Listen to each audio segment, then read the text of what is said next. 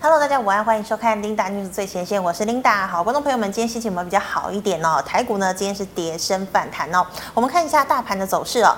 啊、这个台北股市呢，今天一开盘呢就涨了一百一十八点八三点，整体的走势呢是开高走高，最高点来到一万七千零七十二点七四点。那么中场呢是涨了一百九十点一一点，收在一万七千零一十五点三六点。好，我们看一下大盘的 K 线图哦。昨天收了一根长黑 K 棒，那么量能呢是放大到了四千四百四十七亿。好，今天收了一根红 K 棒啊，那么留了这个纤维的上影线，但是我们看到量能呢，今天缩了大概一千亿左右哦，今天的量只有三千一百六十一亿。好，我们来看一下今天的盘面焦点。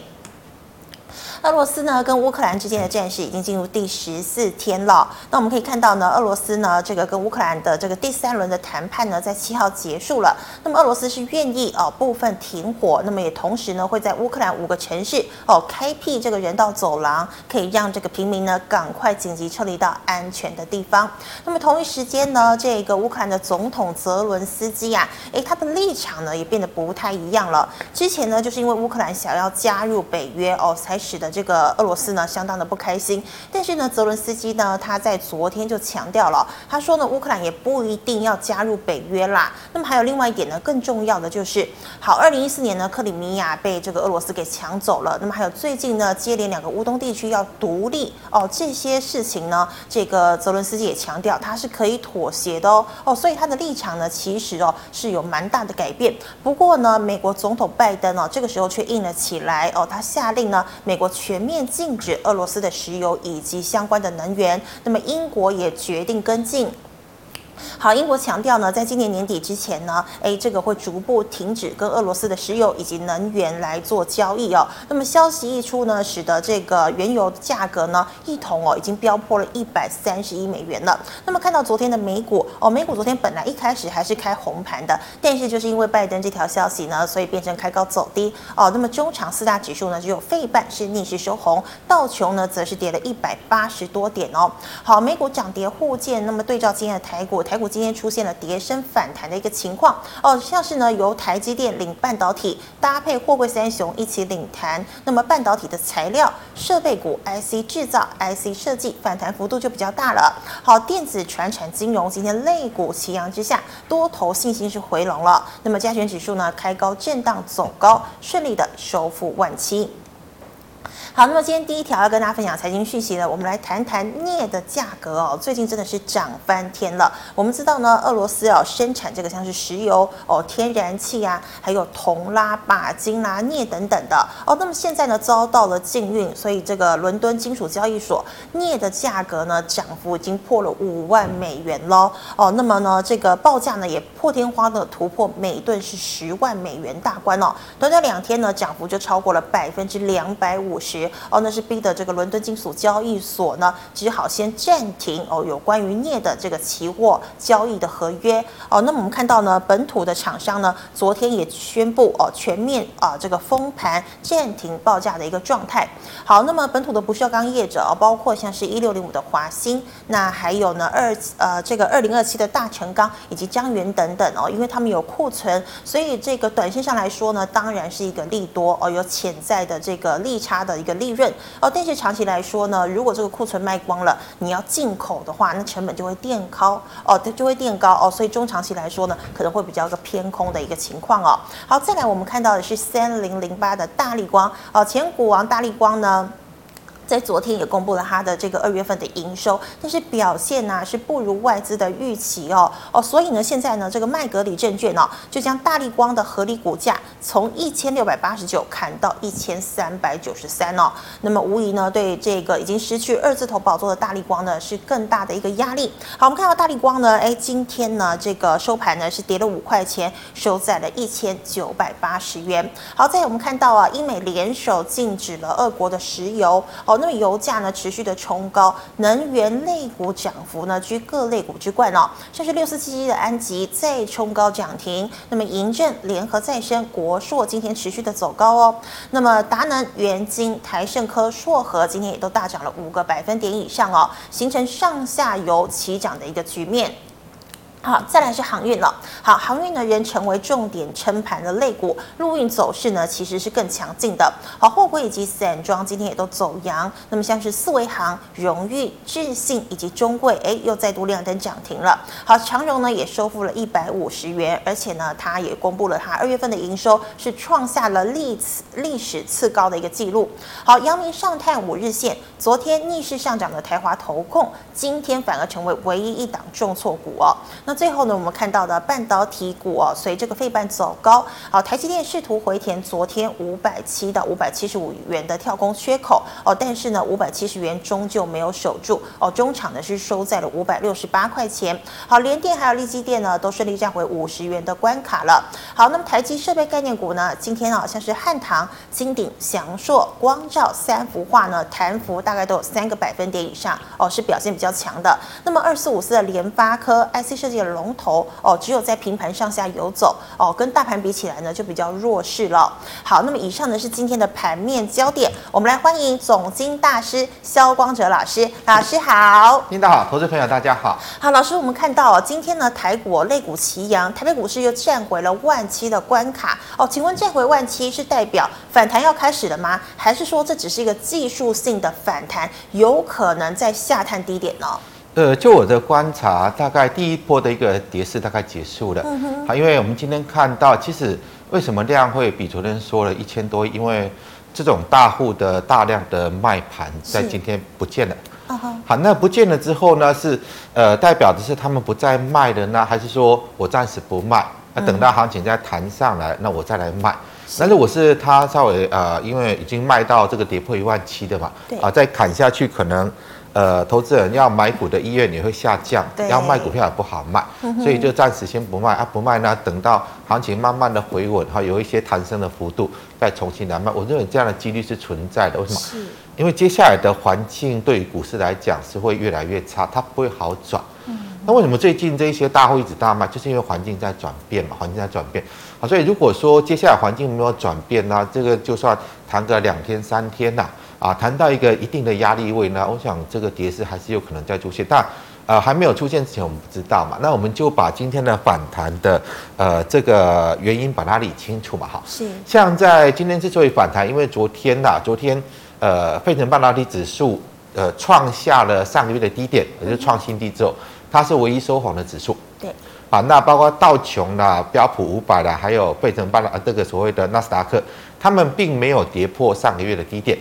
好，那出现这个现象，可能就是代表不是只有台股了哈，美股在昨天晚上这种大户大量卖出股票的动作也暂告一段落，要不然费城半导体不会再创新低之后往上拉嘛。嗯哼。啊，所以这个既然是今天台股反弹的主要原因，我们就要观察今天晚上哈啊，今天晚上应该美股要出现四大指数开始往上去弹。嗯哼。啊，这个是奠定到明天台股能不能继续弹的一个主要原因，因为今天这个呃主要的卖压会会停下来，是大家预期。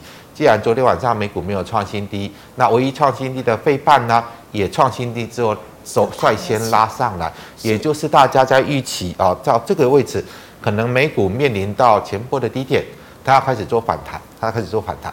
好，那这是呃，就我们就观察今天晚上，今天晚上应该美股反弹的几率是存在了。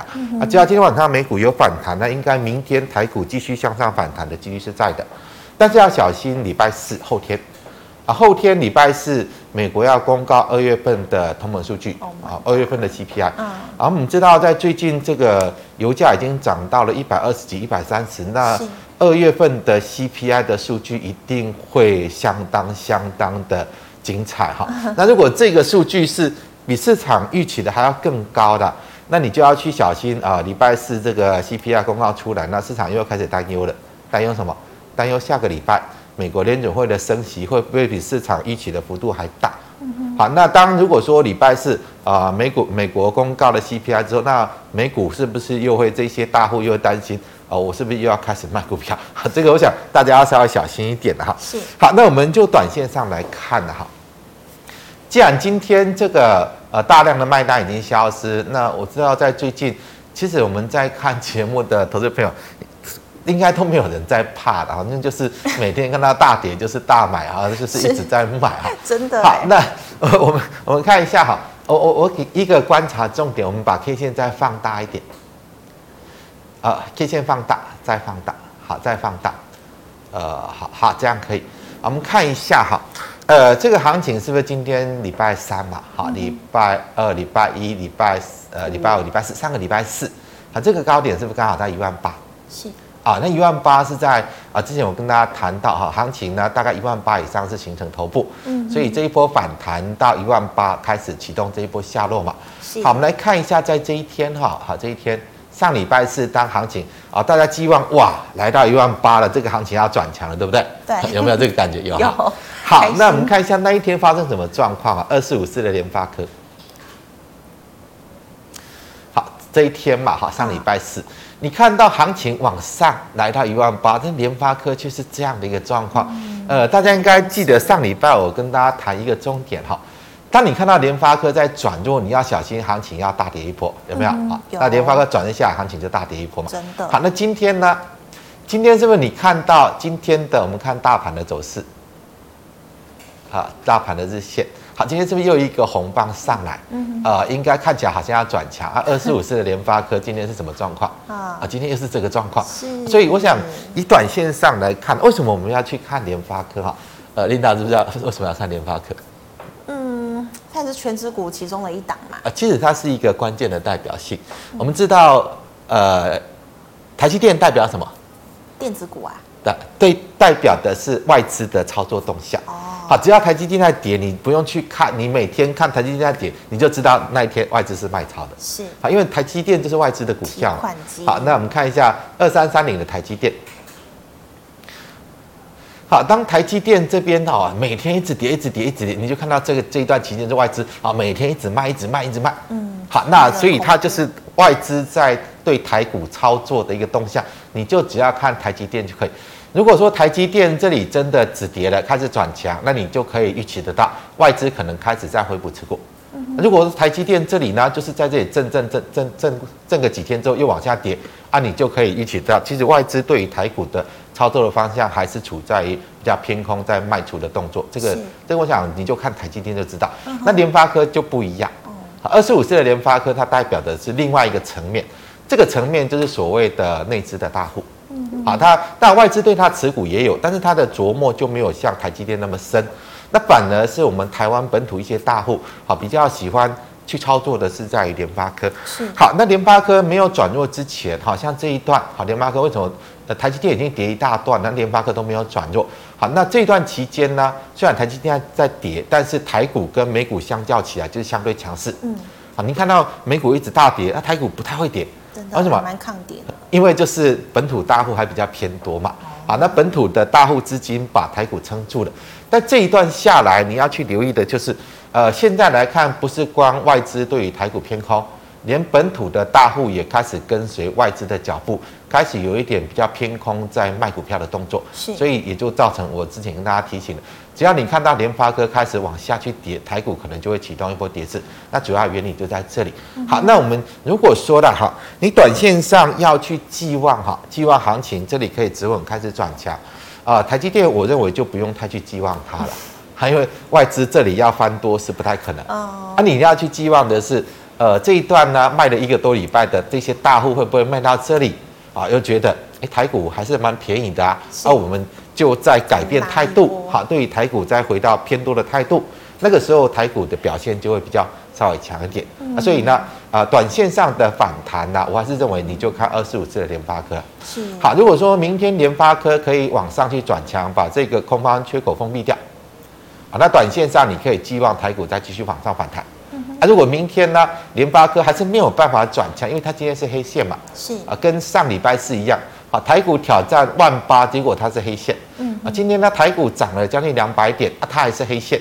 啊，明天如果它也没有办法转强了，那可能在于行情的反弹的力道就会比较有限。是啊，呃，这个几个观察重点了，提供给大家。如果说你要呃去看一下行情方向，可以去参考的一些指标。是的，谢谢老师。那老师再请问哦，这个镍价已经涨翻天了，那对于这个不锈钢业者来说，短线上是不是已经是高点了呢？呃，其实这个就之前跟大家谈到，因为镍价上涨对于这些不锈钢来讲，它是成本。嗯。而不是代表它的售价可以跟着镍价同步的一个上涨哈。那这个状况可能大家以前就是做股票的，你比较不了解这个状况，你就以为啊镍价在涨，应该不锈钢就会跟着就涨了，所以在之前就很多人一直在追哈。我们看一下，在不锈钢的主要指标是二零二七的大成钢嘛，是，因为它是在不锈钢中呃这个规模最大的。啊，这一段为什么？因为大家看到镍价涨哈，就一直跟跟着去往上追。但现在大家已经了解，像他们都已经开始停止报价。是。为什么停止报价？因为我不知道我的成本要升到多高。嗯。那我原先接的单呢，我已经固定价格了。啊，固定我的这个出货价格就是这个样子。那如果说我现在接了单之后，我是不是要进货来制造？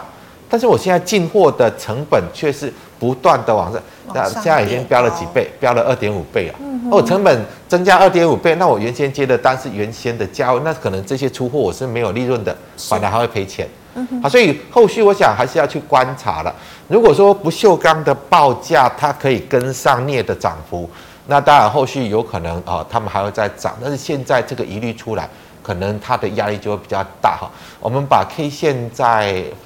缩小，放远放大，好好，这样可以的。好像其实以钢铁股，我之前也跟大家谈到，像这一波涨幅，它是不是来到这个颈线位置？你要小心。是。好，如果说它是一个反弹波了，好，反弹波，呃，尤其是成交量这一波上来，跟这边的成交量是不能比的。那反弹波来到颈线的位置，你就要小心嘛。嗯哼。啊，这个我想之前有提醒过大家。那我们再把像呃最近比较有涨的二零三二的金刚，好，这些都是所谓不锈钢的。对。呃，二零三二，好，对，好，它一样嘛，好，一样涨到这个位置，好，涨到这个头部颈线的位置。那新钢倒是比较好哈，它这一次的成交量有过这一边，好，有过这一边。但是因为呃，我想技术面来看呢，就是以基本面的状况来看，因为最近镍价飙涨的幅度真的太大太大，那能不能够后续去做顺利的转嫁？我想它的疑虑还是存在。那我们就先不要跟它去赌了，尤其现在行情不是在多头。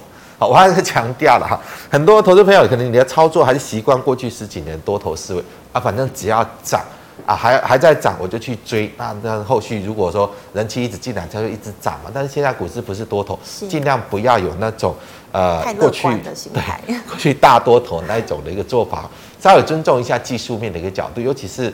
呃，以镍价的一个上涨，其实在短期对于这些不锈钢厂不是利多，它本来是成本大幅上扬哈，这一点大家要考虑一下啊。例如说像五零零九的荣钢，好，荣钢也是啊，最近稍微有比较涨，它一样来到这个技术面的一个一个，其实这些不锈钢就只有新钢了哈，新钢最近这一波量啊有比之前的量大，但是这边都是一个。啊，比较属于反弹的形态。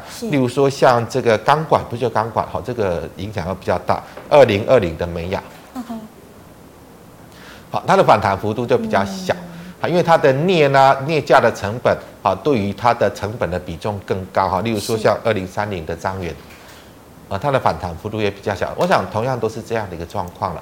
啊，其实最近不管是所谓的钢铁股啦，不管是所谓的运输股，好，不管是所谓的这个。呃，像是这个 B 机体的股票了哈，都是去年好大家很热衷追逐的。那今年呢，都是反弹到这个去年头部形态的颈线的位置就受压，所以它有可能是一个反弹的行情。那如果是反弹行情，当然是反弹到压力位要去做一个解套卖出，而不是看到它涨去追卖。我想这个逻辑还是持续存在。那老师，石油呢？石油现在已经每一桶飙破一百三十美元。那么对于像是呃跟石油有关的，包括像是六五零五的台塑化啦，或者是呃这个接口期布兰特原油正二啊，这些他们还有利多的一个情况。呃，你如果是光原油期货，它当然是正向的，是。因为它就是跟着这个。所谓的原油 ETF 嘛，它跟整个石油价位它是正向挂钩的。嗯，那衍生出来的呢啊，例如说像这个台塑啦、南亚啦啊这些塑胶股，它就是跟这个镍跟不锈钢是一样关系，它是成本。成本多啊，成本往上垫高。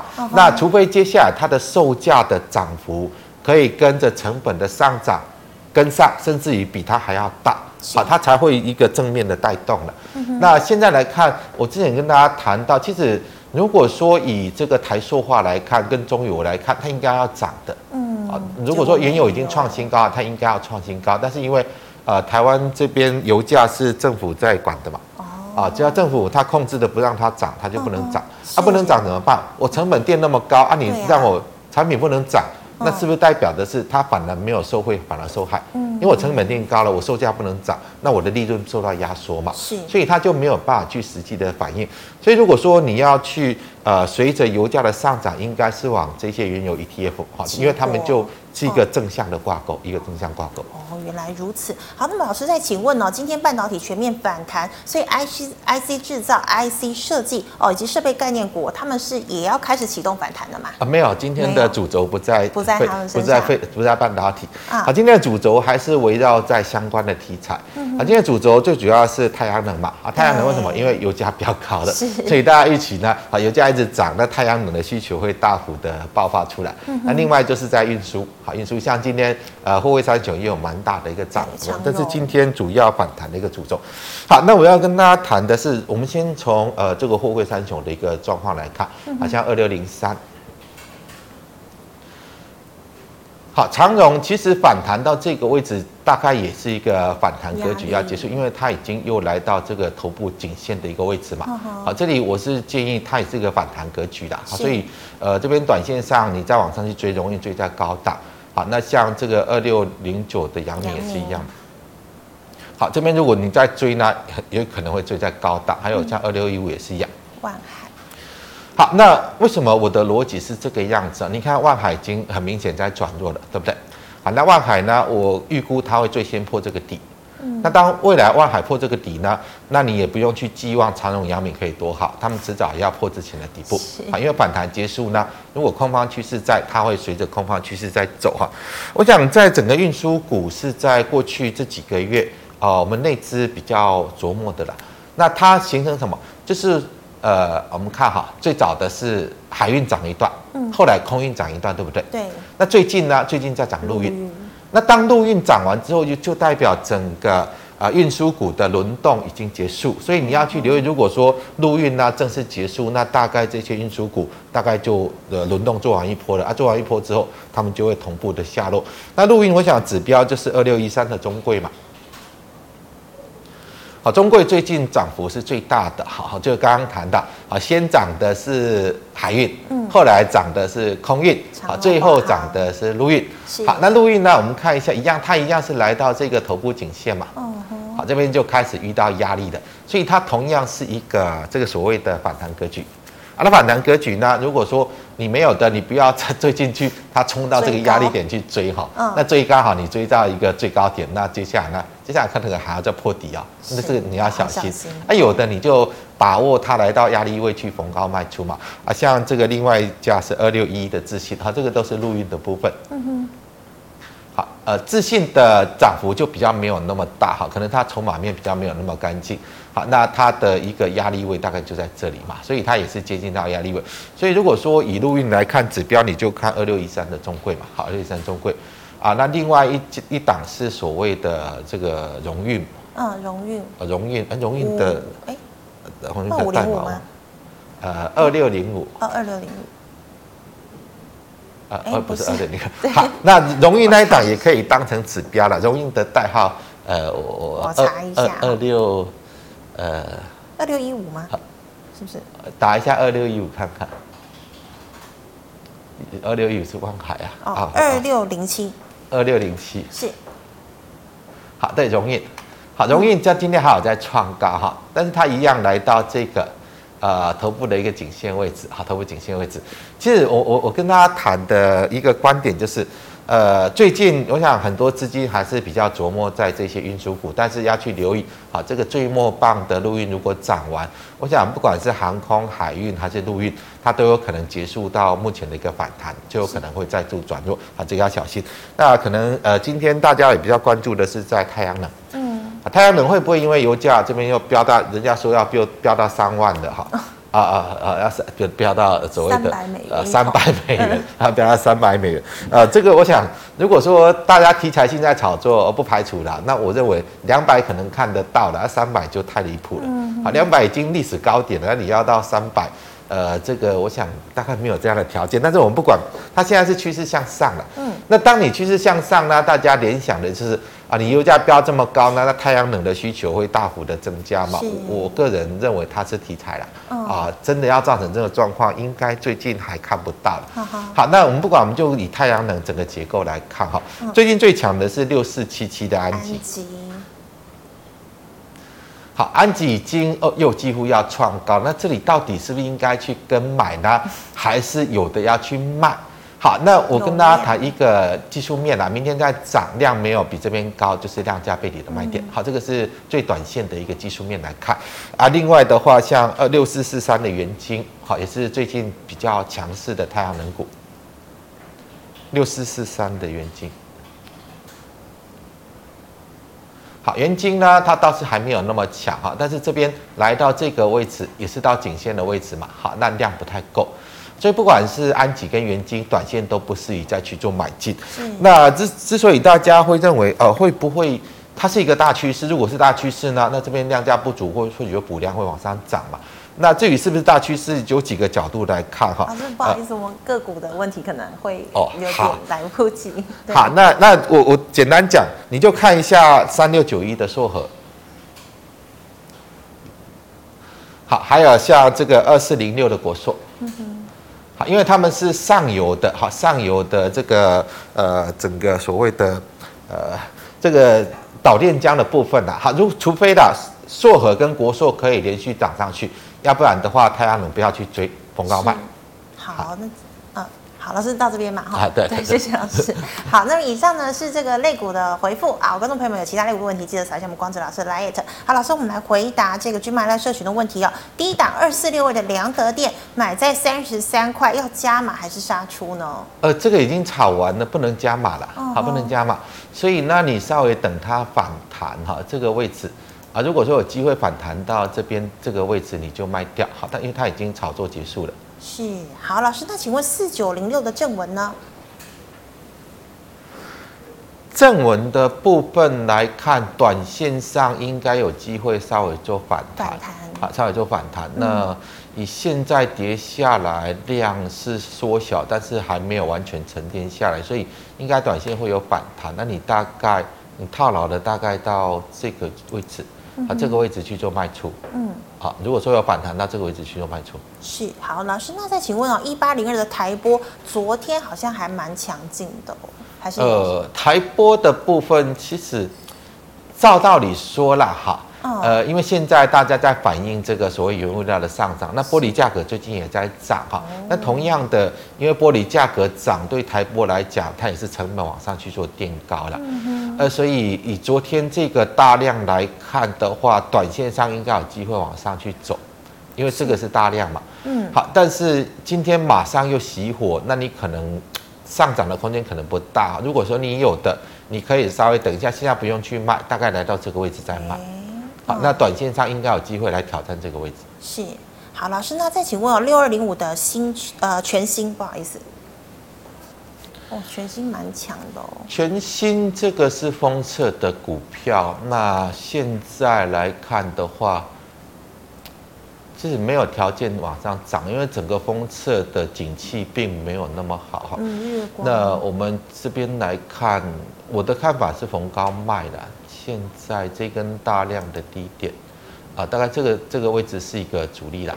好，如果说短线上来到这里，我建议就逢高先卖，好，逢高先卖。嗯，也涨高了，不要进去追了。呃，对，是。因为本一比在封测股来讲，它是比较偏高的。嗯，好，老师，那，哎，老师，那我有问题了。如果说今天是在多头，我本益比高，其实还是可以下手嘛，对不对？呃，多头的状况就是大家比较会积极的去炒作股票了。哦哦，就说只要它强它涨，就容易吸引资金继续跟进去炒嘛。是但因为现在真的不是多头，我还要跟大家提醒，现在真的不是多头。嗯，那不是多头呢？呃，大家在追买股票的意愿就会下降，尤其是。嗯呃，买股票你会开始考虑哦，它到底是不是有这个价值？是啊，是不是真的本一比够够够低？是不是有那个价值？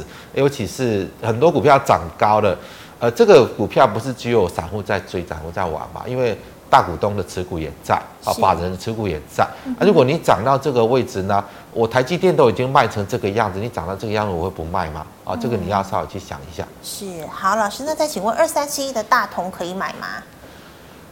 大同的部分，这个股票比较难去分析哈，因为我们纯就技术面来讲，因为呃这一段大家炒的就是它的资资产活化题材嘛。好，那至于它的资产会不会活化，这个我们不知道，你要问一下他们公司才知道哈。嗯。那我们纯就技术面来看。呃，这个位置如果说这个低点不破了，啊、呃，这个低点如果说没有跌破，那你可能可以考虑进场一下，嗯、好，因为这边呃是一个这边支撑跌破之后上来回撤没有跌破又往上走，好，所以这边会是一个支撑位，啊，如果回撤到这里啊没有跌破，你可以稍微进场，但这个位置就是一个压力嘛，是啊，这个位置是压力，嗯、所以你就采取这样的区间操作，对。是，那老师，请问六二三九的历程适合加码吗？成本九十九。呃，不太适合啦，嗯、啊，因为它也是封测的啊，那封测最近没有行情啦。是，简单来讲，封测最近没有行情，呃，就像。呃，三七一的日月光，月光你你是整个封测的景气，你看日月光就知道了。嗯，啊，日月光这边是靠着它买库藏股啊才涨这一段，那库藏股买完之后又跌回来。嗯，所以如果说连日月光都没有办法涨，其他的封测你要期望有什么行情都不容易了，好，都不容易。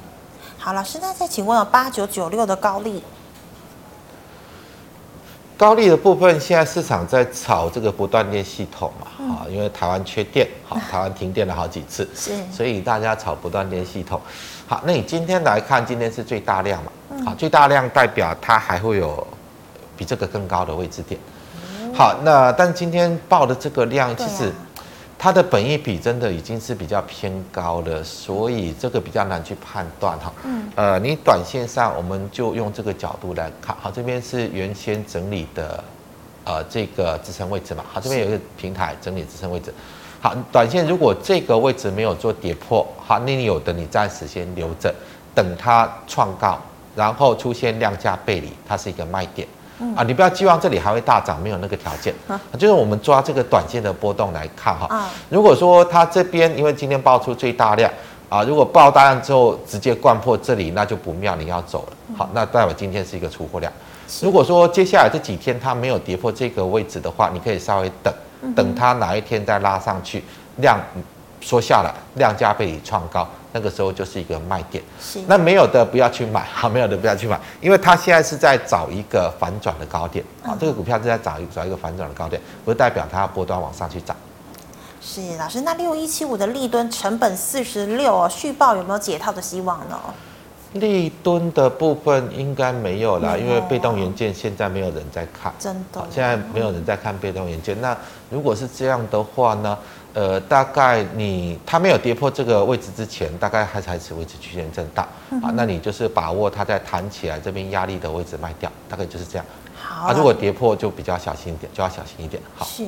那老师，请问呢，三五四五的吨泰驱动 IC，吨泰来看的话，现在已经，呃，它随时有可能在破低位哈，所以我是认为。以本一比来看，它真的不高了。好，那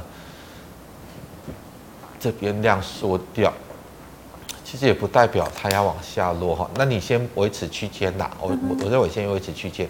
嗯，好。那么以上呢是这个个股的问题。那不好意思，我没有被回答的朋友，记得加一下我们光哲老师的 Line，老师有空会回答你。那我们回答 YouTube 的问题，老师第一档哦，二三四二的茂矽。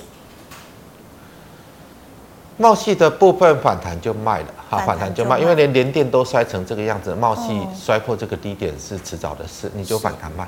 好，那请问呢、哦，这个矽晶圆哦，三五三二的台盛科，台盛科这边反正就是逢高卖啦，因为之前我已经讲过很多次，嗯、只要六四八八的这个环球晶没有办法转强，那三百块大概就是它的天花板。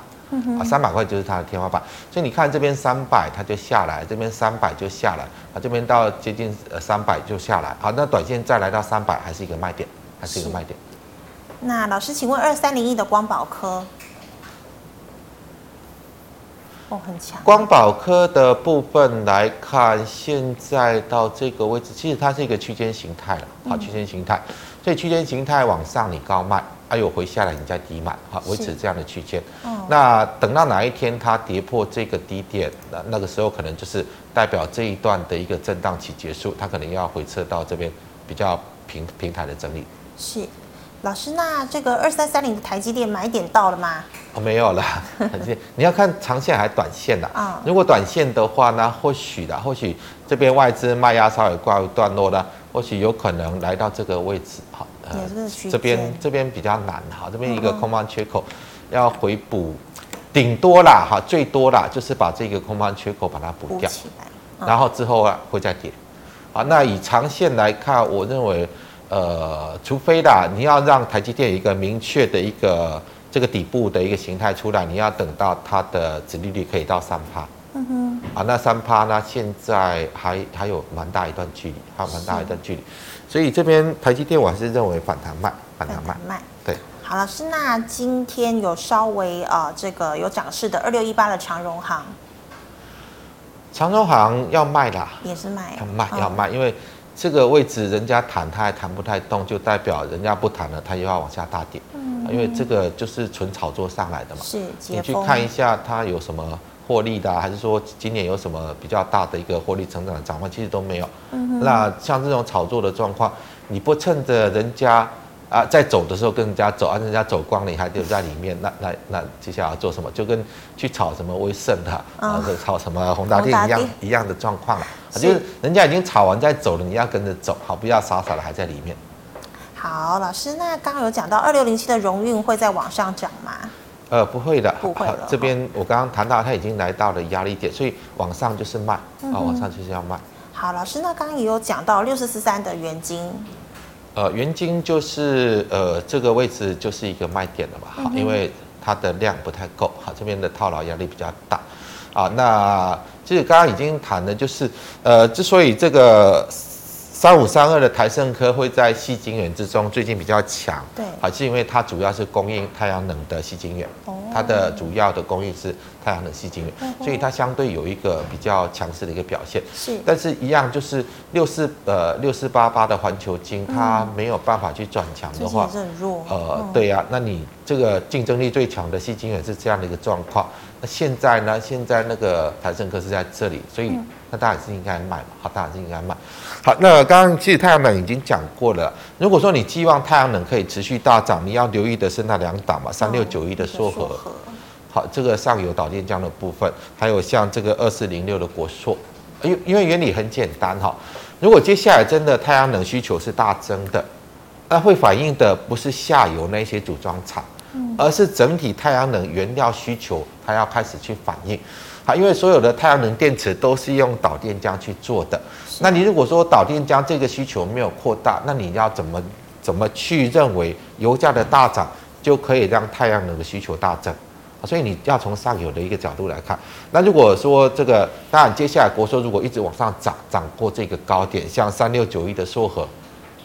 哦，如果说一直往上涨，涨过这个高点，那可能太阳能就是来真的。哎，老师，硕和是不是有做电动车的负极材料？呃，不是，他们是导电浆。哦，是导电浆。导电浆。好，那这部分呢？如果说呃，你寄望现在，因为看到太阳能最近因为油油价大涨题材很强嘛，它、嗯、很强，它有可能是实质面。如果是实质面呢，我刚刚谈到这两档股票一定是要大涨要创高，它才代表的是实质面的需求真的有来。然后带动到股价的上涨。如果这两档股票没有那种表现，那就不是实质面的需求，而是题材性的炒作啊。大概原理就是这个样子。老师，那请问二六四一的正德，正德的部分，呃，今天这根是一个出货量嘛？嗯。啊，所以你大概就是来到这个区间，你做一个逢高卖。好，我想这个是比较简单的道理。好，来到这个区间做做逢高卖出。好，老师，那请问八三五八的金居呢？金居的部分，呃，它已经不行了，已经不行了。所以，呃，如果跌破这个低点，要停损。好，跌破这个低点，要停损。那如果有反弹，这个空方缺口的位置，你就逢高卖。是，老师，那请问有六二七八的台表科？台表科，我想它现在的形态也已经转弱了哈，所以这个位置呢，原本的支撑，它现在变成反压嘛。昨天反弹到这里压下来，今天反弹到这里也压下来。那如果是这样，它会再往下跌，还会再往下跌。所以你就是利用短线上如果有反弹到这个位置，那你就是逢高卖。好，因为如果说它要转强，应该昨天就会站上这个位置嘛。啊，今天呢也没站上这个位置，所以呃形态上它应该是会持续下跌。是，好，老师，因为时间关系，我们最后两档哦，请问三零三七的星星成本是两百二十九，可以解套吗？两百二十九，呃，没有机会的，没有机会，大概这个位置，好，这根长黑线的中轴，呃，昨天的反弹高点也是这一根长黑线的中轴嘛，嗯哼，啊，今天也没有办法来到这个长黑线的中轴，所以大概这个位置就是卖点，好，这个位置是卖点。是，老师，最后一档五三五一的预创。钰创来看，这个量价结构已经不太行了哈。嗯。那短线上这个低点了哈，这个低点如果有手的话，你可以维持区间操作。是。啊，如果这个低点跌破，那你就要走了。好，那呃，我们就因为现在它现在在回撤嘛，啊，回撤你就先稍微观察一下，如果呃回撤这个低点没有跌破啊，可能就会再弹起来。那弹起来这个位置就是压力嘛。嗯。呃，这边我看一下哈，大概这个位置，呃，这边好，这边的位置就是压力嘛，啊，你就采取这样的区间操作，区间啊，直到哪一天它跌破这里，你就你就不要理它了，就，就出来，就不要理它。嗯是，好，谢谢老师精彩的分析，谢谢。好，观众朋友们，如果你还有其他问题，记得扫一下我们光泽老师的 LINE，老师的 LINE 是小老鼠 G O D 五五八。老师，请问你 YouTube 直播时间？啊，对我个人的直播在下午四点有股市圣经啊，跟大家聊聊台股。另外晚上九点有一个阿北聊是非，主要跟大家谈的是美股跟国际经济情势啊，有可能大家可以来做收看。那如果说刚刚回答的问题你还是有进一步了解的，还是说你有提问我没有回复到的，你就扫描这个 LINE 的 QR code。扫描进来之后，你把问题 po 过来，我一定会找时间回复给你。谢谢老师。那么最后啊，一样喜欢我节目的朋友，欢迎在脸书还有 YouTube 上按赞、分享以及订阅。感谢你的收看，我们明天再见了，拜拜。